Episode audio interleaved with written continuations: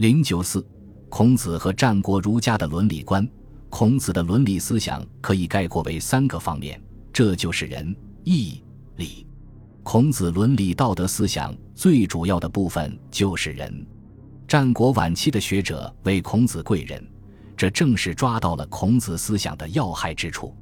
什么是仁？《礼记·中庸》说：“仁者，仁也。”《说文》小篆人字从人从二。此二在殷周甲骨金文中是重文符号，不是一二三数字中的二，因此这个人应该读为人人。前一人即古代汉语语法中的名词义动用法，其义是把人看作人，或把人当作人。这与孟子“梁惠王上，终老吾老以及人之老；幼吾幼以及人之幼，终老吾老，幼吾幼”的表达方式相同。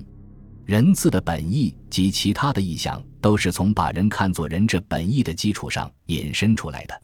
仁者，仁也，也就是把人看作人，这是在社会关系上人对人的态度，实际上也就是一种人道思想观念。如何实现人？也就是说，如何才能把人看作人？其中最主要也是最基本的，便是爱人。《论语·颜渊》记载曰：“樊迟问仁，子曰。”爱人，这种出自内心的爱是人的主要内容，也是人与人关系的基本准则。当然，孔子的人是由近及远，由家人及国人。在家行人，则必须行孝悌之道；不孝不悌，则为不仁。《论语·学而》说：“孝悌也者，其为人之本于。”孝悌之道，在孔子看来是人之根本。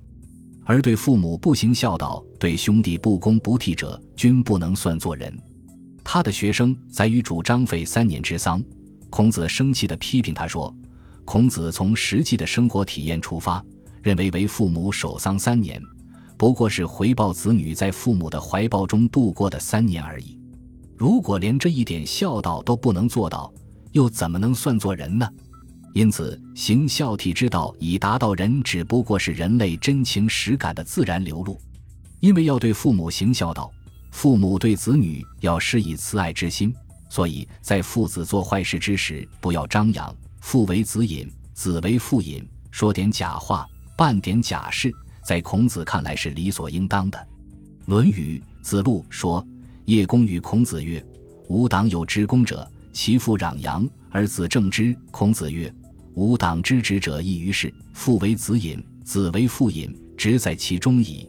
当然，站在父子孝慈仁爱之心立场上看，则需要父为子隐，子为父隐；但从法治观念上看，则须子正负偷羊之罪的职工者，国家才能治理得好。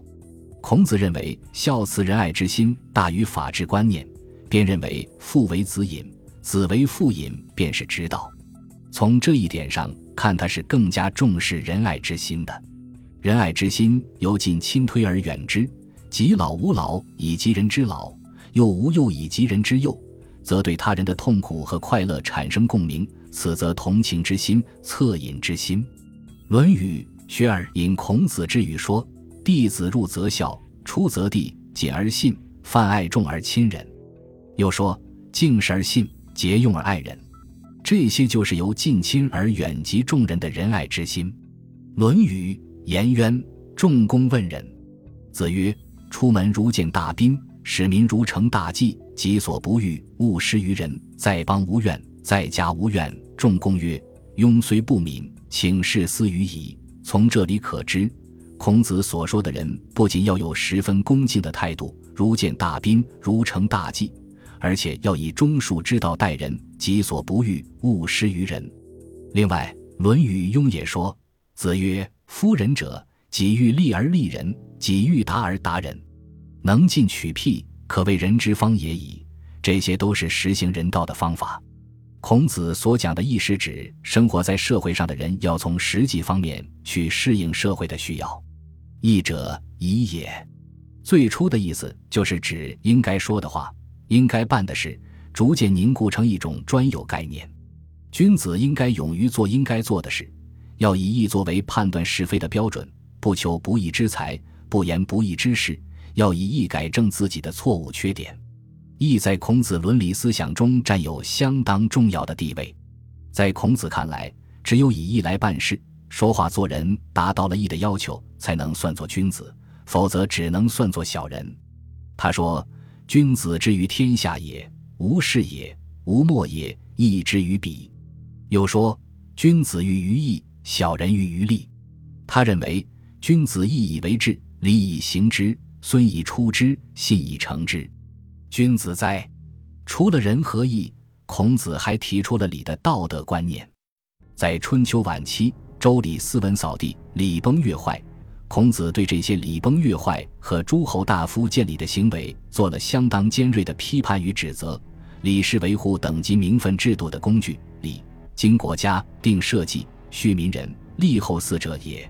但春秋末期等级名分制度遭到了破坏，面对礼崩乐坏，孔子提出了克己复礼的主张。《论语·颜渊载》：颜渊问仁，子曰：“克己复礼为仁。一日克己复礼，天下归仁焉。”那么，如何做到克己复礼呢？